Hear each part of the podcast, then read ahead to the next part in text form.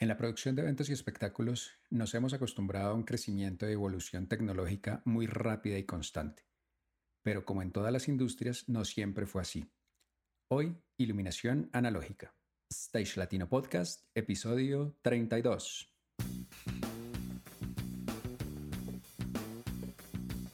Si eres parte de la producción técnica de eventos y espectáculos o quieres desempeñarte en cualquiera de sus áreas, este es tu podcast. Stage Latino es el programa en el que hablamos de todo lo relacionado con la planeación, producción y puesta en marcha de eventos y espectáculos a nivel profesional. Cada episodio un invitado, un referente que nos habla de su experiencia y de lo que debemos hacer, aprender e implementar para alcanzar nuestros objetivos en la industria. No olvides suscribirte a nuestra lista de correos en stagelatino.com. Y sin más, comencemos. Hola, hola, ¿qué tal amigas, amigos, colegas? Bienvenidos una vez más a Stage Latino Podcast. Quien les habla, Fernando García, programador de iluminación y creador y director de stagelatino.com. Pues como ya mencioné, hoy vamos a hablar de iluminación, pero no necesariamente de la actualidad ni de lo que viene. Vamos a rebobinar y con la ayuda de nuestro invitado vamos a iniciar nuestro viaje nada más y nada menos que en la década de los 70.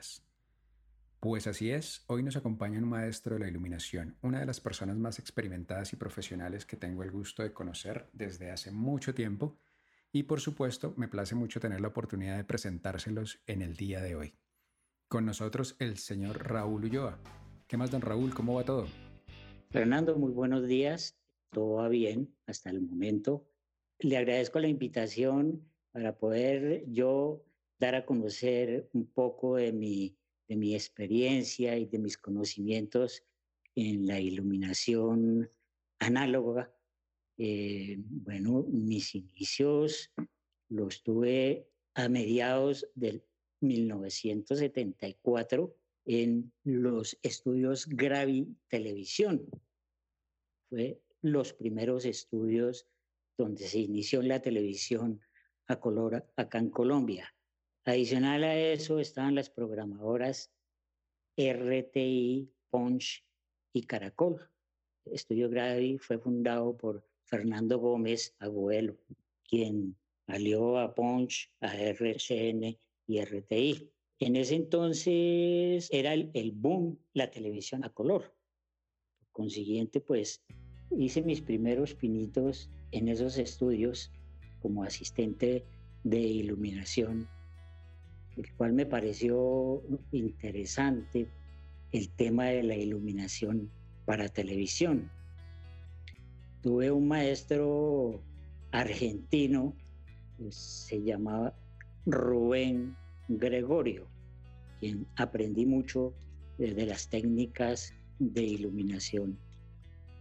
Grabamos programas de entretenimiento, de telenovelas, como La mala hora, que fue la primera telenovela que se hizo a color del Gabriel García Márquez.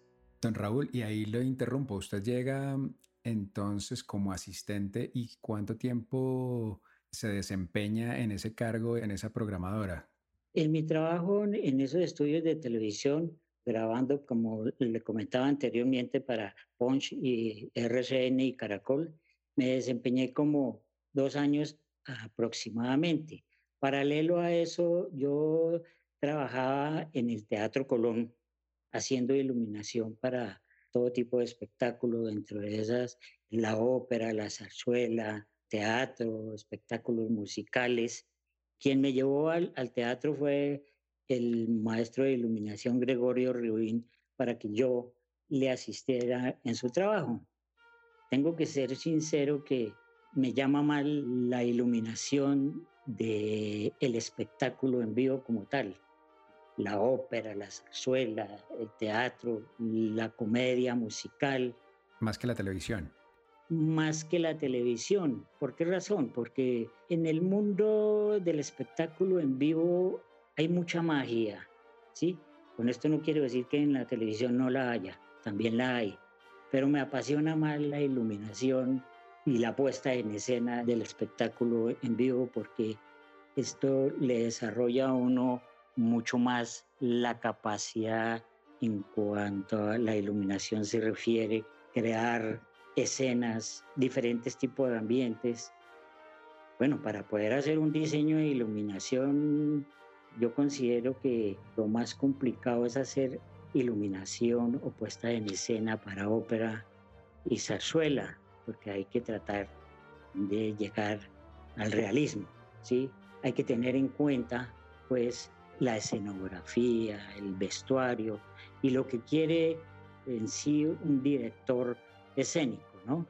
tiene uno que tener muy claro el libreto para poder ir desarrollando e ir creando esos ambientes adecuados a la escena, al parlamento, etcétera.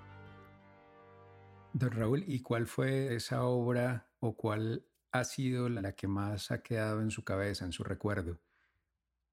La obra que más me ha llenado a mí realmente fue Aida, una ópera.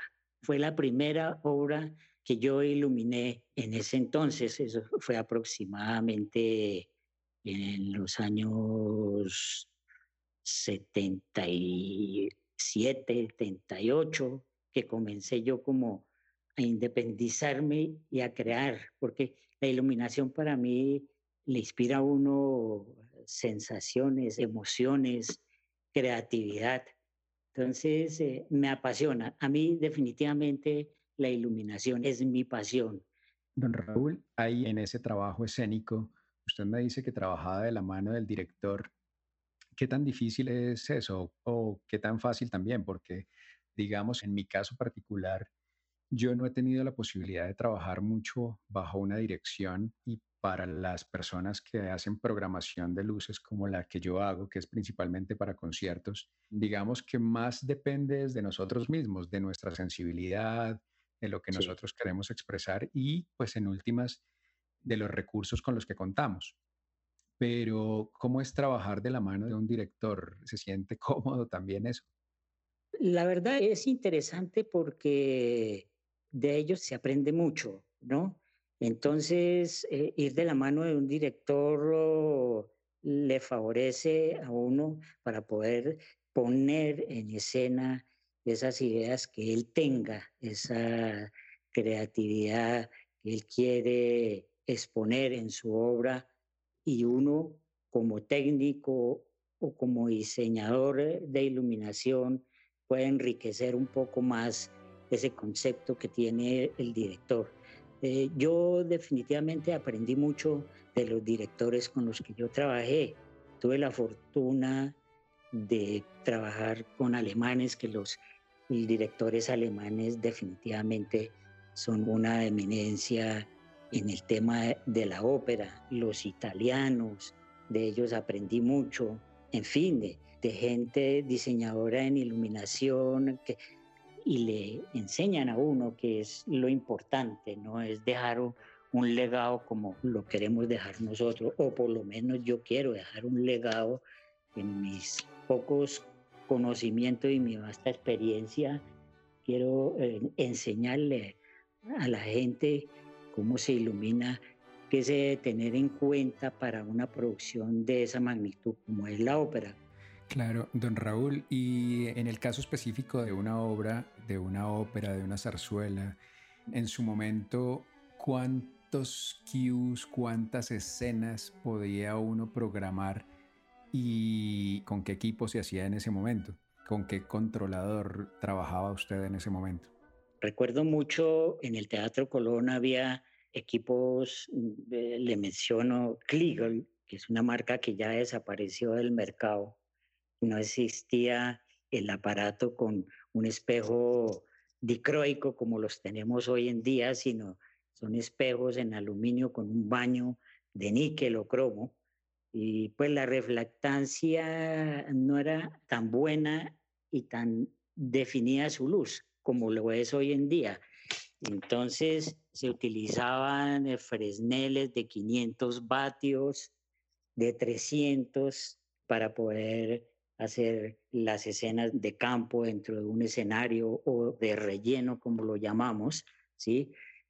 para un ciclorama, iluminarlo, en ese entonces lo llamaban los borderlight o las diablas, las famosas diablas. Que eran eh, luces muy estruendosas porque pues, tenía más o menos 16 lámparas para poder utilizar cuatro colores diferentes, lámparas de 500 vatios y poder iluminar un ciclorama muy parejo, poder hacer difuminación en el, en el ciclorama. Se utilizaban elipsoidales, los mini elipsoidales de 500 vatios, pero entonces tendría uno que utilizar mucho equipo para poder lograr eh, una buena puesta en escena en su momento, ¿no? Don Raúl, perdón, ¿y ese mini elipsoidal, como usted lo llama, qué tan pequeño era? Ese era un aparato que tenía un lente plano convexo de 4 pulgadas de diámetro, una cobertura aproximadamente de 30, 40 grados, los mini elipsoidales. Habían otros aparatos que se llamaban paralelisferos o cañones, se le decían en ese entonces. Eran unos aparatos que tenían aproximadamente unos 50 de largo, un diámetro en el lente de 8 o 10 pulgadas era para utilizarlo de tiro largo, ¿no? Sí, ¿y, qué potencia era ese? Ese era de mil vatios a una distancia de 20, 30 metros, llegaba a un 30% de iluminación, porque a mayor distancia, pues Complicado. se pierde mucha iluminación. ¿Y más o menos cuánto pesaba ese? Ese aparato fácilmente podía pesar unas, unas 50 eh, libras. ¡Wow! la temperatura que desprende un aparato de esos era impresionante. Uno en, un minuto ya no lo podía coger para direccionarlo. Para dirigirlo, claro. No, no, no, no, no, no lo podía uno coger y, y dirigirlo. Se manejaba para dirigir dentro del escenario. Ese escenario en ese entonces tenía siete barras de iluminación. Estas barras de iluminación eran contrapesadas, ¿no? tanto la iluminación como las barras de tramoya, era todo contrapesado, ¿sí? Entonces era muy complicado porque los asistentes de iluminación tenían que esforzarse demasiado pues para poder hacer un montaje. Muchas veces eh, era tanta la carga que tenía una barra de iluminación que los contrapesos no alcanzaban. Y pues de ahí podían ocurrir eh, accidentes, se podían reventar los tiros de las barras y desprenderse una barra de esas, pero se hacían muchas maromas pues para poder lograr sacar un buen espectáculo. La consola era una consola, en ese entonces consolas de 96 canales, de casi dos metros de longitud, preparación de dos escenas y una independiente entonces, en la ópera se manejan muchos cues, ¿sí? Fácilmente por escena puede uno manejar 20, 30 cues entre escena y escena y tocaba programarlos manualmente. Y el tiempo que tenía uno eh, en muchos cues era demasiado corto. Eh, yo, yo terminaba el cue 2 y tenía que pasar al 3 y mientras yo hacía esa transición del 1 al 2 y quedaba en escena el Q número 2, tenía que preparar el 3 en cuestión de segundos, entonces muchas veces no alcanzaba uno a, poner los potenciómetros en situación de acuerdo a lo que había preparado uno durante el desarrollo del montaje. Claro. Don Raúl, perdón, ahí me gustaría hacer una precisión. En este momento, pues cuando nosotros hablamos de cues y de programación y de escenas, todos nos imaginamos simplemente cambiar el botoncito, cambiar el display y ya, simplemente hacer un play y pasó. Aquí lo que yo le estoy entendiendo es, tenemos un panel de faders de potenciómetros arriba y uno abajo. Un panel de 96 potenciómetros arriba, un panel de 96 abajo. ¿Voy bien ahí? Y otro panel que lo llamábamos en ese entonces el banco independiente. O sea, ya tenía uno menos canales a su disposición, aproximadamente 48, más o menos. Vale, entonces ahí retomo. Cuando usted me dice que cambia de cue, es que usted tiene un fader que activa el panel de arriba y otro que activa el panel de abajo. Entonces, cuando usted necesita el panel A, sube todos los potenciómetros de ese panel y lo habilita mientras va trabajando en subir y bajar todos los que vienen para el siguiente cue. Sí, es decir, inicialmente uno puede preparar para el inicio del espectáculo dos escenas. Sí, ahí, ya tiene las dos primeras. Manda una y le queda la otra lista, pero después de eso tiene que volver a cambiar cada vez que cambia de panel. Cada vez que uno hace un cue, hay que cambiar el panel que ya quedó libre bajar los interruptores y programar cue. Pero para eso hay que elaborar un libreto de cues, ¿sí? Manejar para mí una consola manualmente me dio mucha habilidad en mis manos, ¿sí? Ya al comienzo sí fue muy difícil poder uno ejecutar los cambios tan rápido, ¿no? Porque ya transición de escenas muy rápidas, ¿sí? Pero eso le da mucha agilidad y mucha destreza también mental, ¿no? Para y estar muy atento. Muy atento todo el show. Todo el show tiene que estar uno muy atento, estar uno pendiente de parlamentos, estar pendiente de la escena, estar pendiente del clima en ese momento, porque manualmente uno puede cometer errores en no dejar los potenciómetros a la intensidad que se dejaron originalmente y todo puede dañar uno el cue, la escena en ese momento. Entonces, todas esas cosas lo tensionan también a uno, ¿no? Porque era una tensión inmensa, ¿sí? Entonces, estar atento de la música, del texto, bueno, infinidad de cosas que tiene uno que tener en cuenta para poder desarrollar un buen espectáculo, ¿no? La verdad aprendí mucho esa experiencia que tuve yo en el Colón durante siete años. Estuve yo trabajándole al Colón y también trabajando en televisión, ¿no?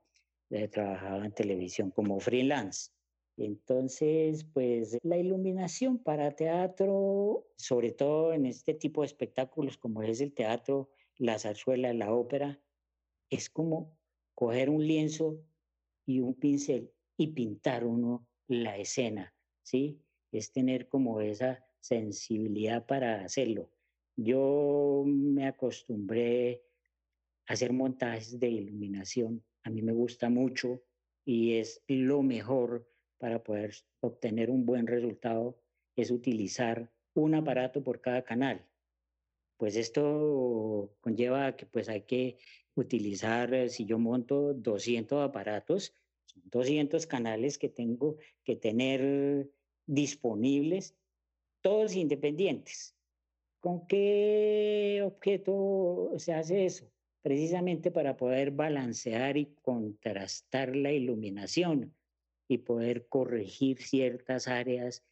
Bueno, si yo coloco en un solo canal, puedo colocar cuatro aparatos de 500 vatios, dependiendo de la capacidad de carga que tenga el dimmer, desde luego. Entonces, si yo quiero corregir un área determinada en el escenario, pero si los tengo enlazados, los cuatro aparatos, pues no me va a permitir lograr hacer esa corrección adecuada. Hay mucha versatilidad y muchas posibilidades para poder enriquecer la escena en su momento. En esa época era muy difícil poder uno tener una consola con 200 o 300 canales, porque por lo menos acá en Colombia no existían, ¿sí?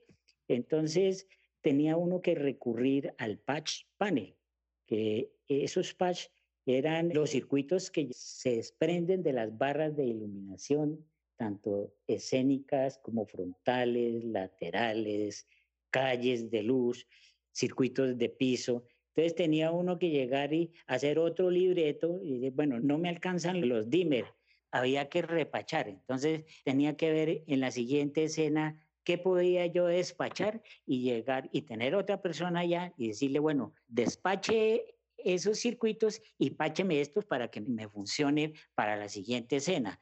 En su época eran bastante los equipos que se tenía, pero no había dimmer suficiente ni una consola con buena capacidad para poder desarrollar un espectáculo sin tanto tropiezo, ¿no? Pero eso le enriquece a uno el conocimiento y puede eso uno desenvolver ante cualquier situación que se le presente, porque uno en un espectáculo, por más cuidadoso y profesional que sea, siempre va a tener uno inconvenientes y hay que saberlo resolver sin que el público lo note, ¿no? Claro. Don Raúl, ¿y el protocolo de comunicación tenía un nombre específico, el protocolo de control? ¿O hasta ahí era completamente analógico? Simplemente usted lo que tenía era un potenciómetro que activaba el, el dimmer y ya.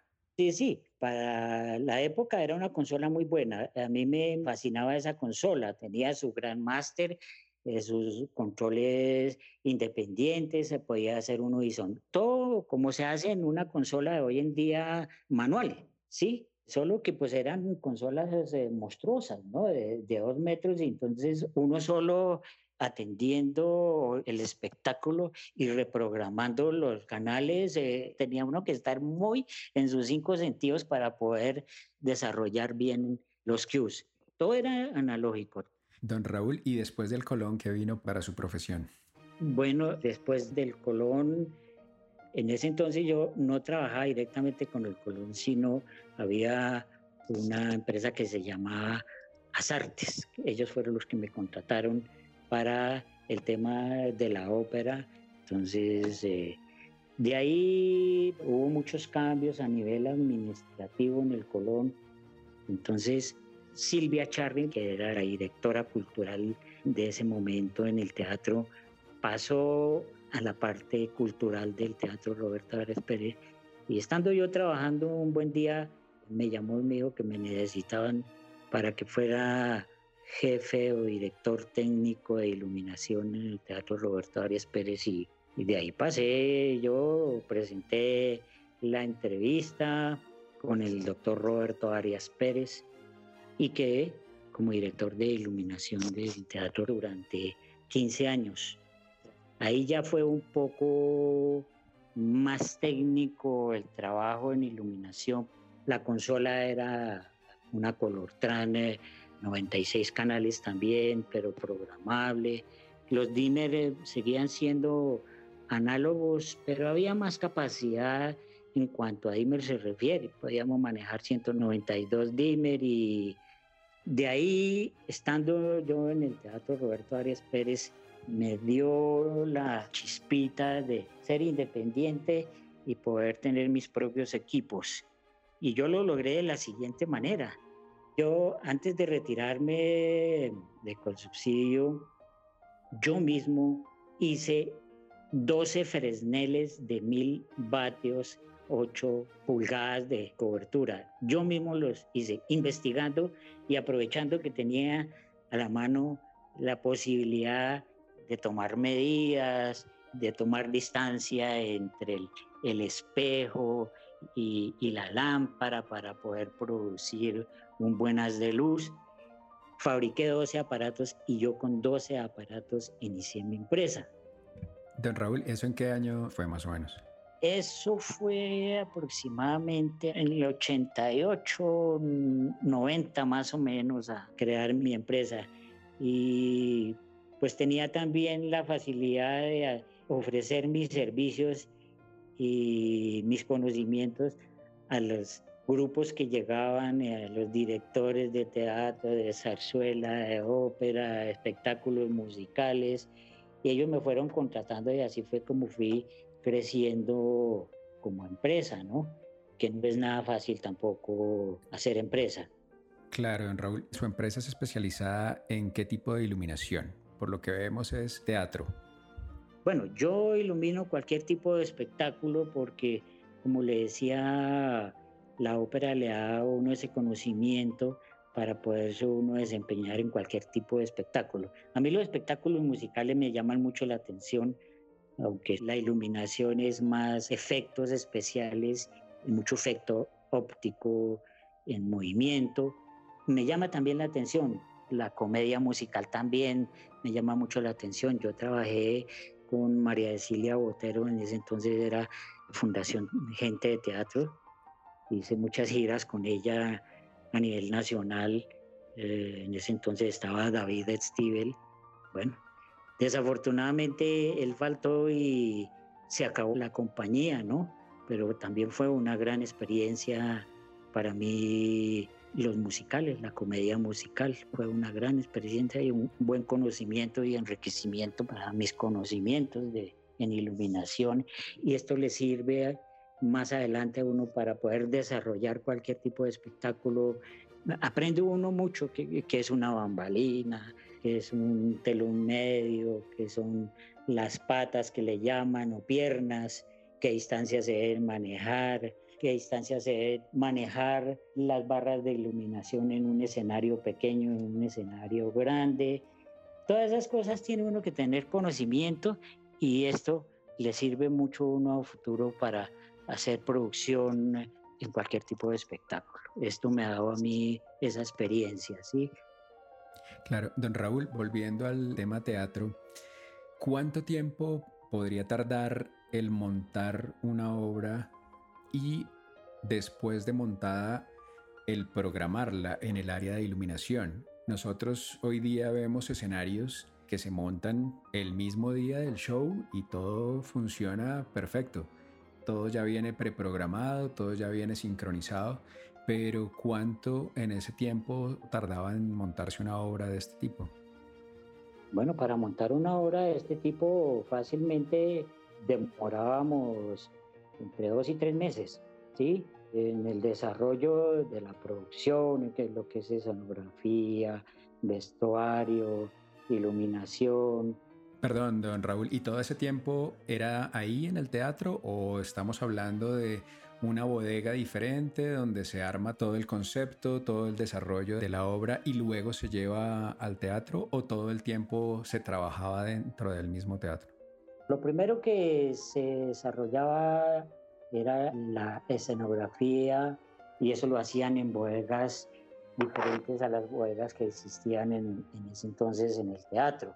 Ya una vez estuviera el desarrollo de la escenografía, telones y toda esta cuestión, llegaban al teatro y se comenzaba ya a acoplar el espectáculo a nivel escenográfico, a nivel de vestuario, a nivel de iluminación. Entonces esto requería de horas intensas en ensayos a la italiana para poder uno tener un concepto claro de lo que iba a hacer, para conocer la escenografía y su color y, su textura, pues, y, poder aplicar correctamente el color, ¿no? Que eso es importante. Uno con el color o, o una intensidad mala puede dañar una escenografía, un vestuario.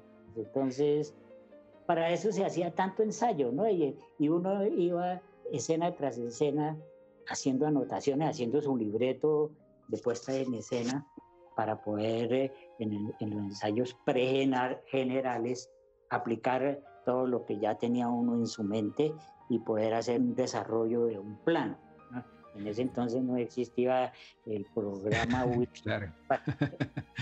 y tenía uno que hacerlo en una hoja de papel con una plantilla que han existido siempre. De claro, las plantillas, las famosísimas. Las, famosísimas plantillas, sí. Don Raúl, entonces, a partir de que llegaba la escenografía, ¿cuánto tiempo transcurría hasta el estreno de una obra? Hasta el estreno, sobre todo de una ópera, fácilmente mes y medio ya haciendo todo el desarrollo del espectáculo y eran horas extenuantes, ¿no? Estaba uno claro. 12, 18 hasta 24 horas. ¡Wow! y o sea que todo ese mes y medio era tiempo muerto para el escenario, para el teatro. Sí, sí, claro, claro, claro, claro. Eso era tiempo muerto, pero en ese entonces había el dinero suficiente para poder eh, mantener la ópera viva, ¿no? La llamaban en ese entonces la danza de los millones, porque se, se gastaba mucha plata. Se gastaba mucha plata, claro. Había gente de, muchas partes del mundo, Alemania, Italia, de España, directores de todo tipo. Entonces, pues eso tenía una gran demanda económica. Pero bueno, enriquecedora para mí, fue una, una experiencia muy, muy bonita. Claro, fue un nicho muy interesante en su momento entonces. Sí, en su momento fue interesante. Qué bueno, don Raúl. Y hablando un poco de ese equipo, del equipo del cual uno hace parte como programador de iluminación o como director de iluminación, ¿qué extraña usted de los técnicos de final de siglo? ¿Qué se extraña de ese técnico que de pronto uno a veces no encuentra en esta época? Bueno, en esa época pues era muy difícil encontrar gente con buenos conocimientos técnicos en teatro. Todos fuimos pues empíricos. Algunos les llamó la atención seguir eh, el tema del mundo del teatro, a otros no. Otros lo hacían por un dinero, otros porque sí realmente les llamaba la atención y era gente muy comprometida, muy entregada.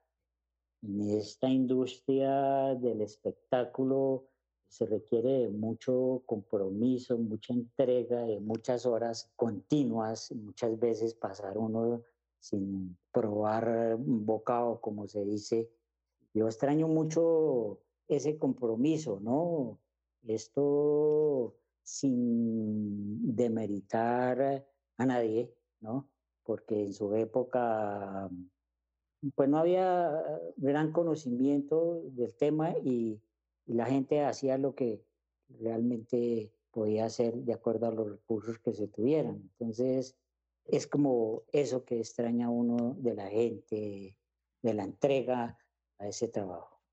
Claro, un poco de compromiso con el proyecto, con las empresas también, ¿no? Con las empresas y compromiso con uno mismo, ¿no? Porque pues, claro si no le llama a uno la atención, entonces eso afecta el equipo de trabajo, ¿no? Porque por una persona que no tenga un buen ritmo de trabajo, se entorpece en otra serie de procedimientos, ¿no? Entonces, había ese compromiso, ¿no? Claro, y hoy día que tenemos tanta información y que tenemos tanto recurso, aparte de eso, ¿qué podemos destacar de los técnicos y de las personas que nos involucramos en este mercado? Bueno, hoy en día hay muchos recursos, mucha tecnología, es un poco más fácil desarrollar cualquier tipo de evento. Desde luego que esto no quiere decir que ser un poco más fácil no sea extenuante el trabajo y no haya compromiso de la gente. Hoy en día yo admiro mucho a la gente que investiga, que se preocupa por aprender, porque el tema de la iluminación, del sonido, del video avanza a pasos gigantescos, ¿no? Entonces tiene uno que ir a la vanguardia y actualizarse, si no queda uno por fuera del tema. Ese es lo que me llama la atención de todas aquellas personas, de todos aquellos muchachos que están trabajando en este medio es el interés por investigar y por hacer nuevas propuestas en este trabajo. Eso me llama mucho la atención. Pero como hablábamos inicialmente, los técnicos de hoy en día sería bueno que aprendieran cómo se inició realmente hace 30 o 40 años el desarrollo de un espectáculo y los tipos de equipos que se utilizan. Eso es muy bueno que lo conozcan las nuevas generaciones, ¿no? En este medio tiene uno que conocer de todo, como le digo yo, cómo funciona un teatro, cómo funciona un estudio de televisión, qué tipo de aparatos se deben utilizar para cada escena, en fin, ¿no? Ahí es interesante. Claro, don Raúl, y un proyecto, un evento, un show que no haya salido como debería, algo que hubiera fallado y que, que bueno, fue lo que fue. Ah, sí, yo tuve una experiencia, recién eh, comencé, eso fue en el Teatro Colón, me acuerdo tanto que era Rafael de España, se hizo el diseño de luces, eh, toda la cuestión, y fue la primera vez que yo ejecuté los Qs con esa consola. Desafortunadamente ya estaba tan deteriorada. Bueno, comenzó el espectáculo, se programaron los Qs y toda la cuestión y comenzó a titilar la iluminación. me acuerdo tanto un familiar mío que yo invité y a mi madre también en ese entonces me decía que si era que yo estaba nervioso, que si era que yo estaba asustado, que por qué temblaba la iluminación. Que si era su mano la que temblaba. Que si era mi mano la que temblaba. pues luego eh, ellos no conocían del tema y era que los rebostatos estaban ya muy deteriorados y entonces al subir yo un rebostato o bajarlo no hacía buen contacto y la iluminación titilaba o los dimmer fallaban también. Entonces, eso fue una anécdota risible y al mismo tiempo preocupante para mí porque claro. el, el primer espectáculo iba a poner a rodar. Entonces, eh, y hubo infinidades. En esa época sucedían muchas cosas por el deterioro de los equipos. Estando yo en el teatro Roberto Arias Pérez también hubo varias anécdotas. Uno de ellos era que estaba el ballet Beriotka de Rusia. Ya se iba a empezar el espectáculo y iban a entrar a escena las bailarinas. Y el telón de boca o guillotina, que se llama, es un antifuego para el escenario, se comenzó a bajar paulatinamente, ¿sí? Con intermitencia y los bailarines no se daban cuenta de que ese telón se estaba vendiendo un telón de cuatro toneladas de peso y sacaron un piano de cola a Prosenio porque había una escena con ese piano y los bailarines y justo en el momento que el piano llegó debajo del telón, el telón paró, pues si no había acabado con el piano, con, mejor dicho, con todo lo que encontrara a su paso. También en un ensayo de Peter Pan con María Cecilia Botero, ese día había estreno. Estábamos en el ensayo general, todo el día estuvimos ensayando, ensayando para que todo saliera muy bien. Y en un momento de un oscuro total, salían de escena aproximadamente seis niños. Y en ese momento que hubo el oscuro total, se cayó la primera barra de iluminación del teatro por fortuna no hubo nada que lamentar y fue un caos completo ese día porque era el estreno, entonces tocó volver a reprogramar el espectáculo porque era la barra que más iluminación tenía en ese momento y la que más efectos iba a tener eh, escénicamente. ¿Y fue problema por contrapeso o fue que se reventó algo? Y por fatiga ya de las vallas de contención, ¿no? Hacía poco se le habían cambiado unas vallas. Alguna de ellas, con una que se reviente, se fueron todas, esas tienen cinco tiros o cinco vallas. Con una que se reviente se va el resto de vallas. En ese momento, lo único que también salvó que no hubiera heridos o algo que lamentar fue que en ese momento estaba un barco. La punta del barco estaba debajo de la barra y el barco lo destruyó totalmente. Eso se destruyó totalmente, pero imagínense, esa barra estaría pesando aproximadamente tres toneladas, tenía el peso. y salían chispas, candela por todo lado. No, eso fue una locura, pero hicimos el estreno. Nos tocó reprogramar todo. ¿Y el estreno se hizo sin barco? ¿O cómo hicieron? Lo rearmaron un poco y salió el espectáculo, se maquilló, bueno, eso fue una locura, eso fue un estrés en ese momento para todo el mundo, ¿no? Porque pues y ya la gente salía de escena con miedo de que se cayera una barra de luces con ese peso a 6,50 de altura o 7 metros, eh, un gran daño, ¿no? Y eso tardó días en poderse solucionar el tema, en, la puesta en escena tuvo que, no pudo ser la inicial, pero tuvimos que volver a hacer una propuesta de iluminación con lo que se podía trabajar en, ese momento, sin esa barra. Una barra de iluminación en un teatro, la primera barra de luces dentro del escenario es la más importante en una puesta en escena de luces. Don Raúl, y ya para ir cerrando nuestra conversación de hoy, cuéntenos qué equipos vinieron después de esos 12 Fresneles que usted construyó y cuál es la manera en la que usted mantiene todo su equipo en perfecto estado. Bueno, como le comentaba, con eso inicié yo la empresa y me dio ese mismo aparato, me dio para poder ir comprando y actualizando los equipos, eh, investigando yo las mejores marcas, me gusta trabajar mucho con la marca ETC, lo que son dimmer, consolas. De Sisti también tengo marca de Sisti, es una marca italiana. Bueno, para poder prestar un buen servicio es eso, es mantenerlos en óptimas condiciones.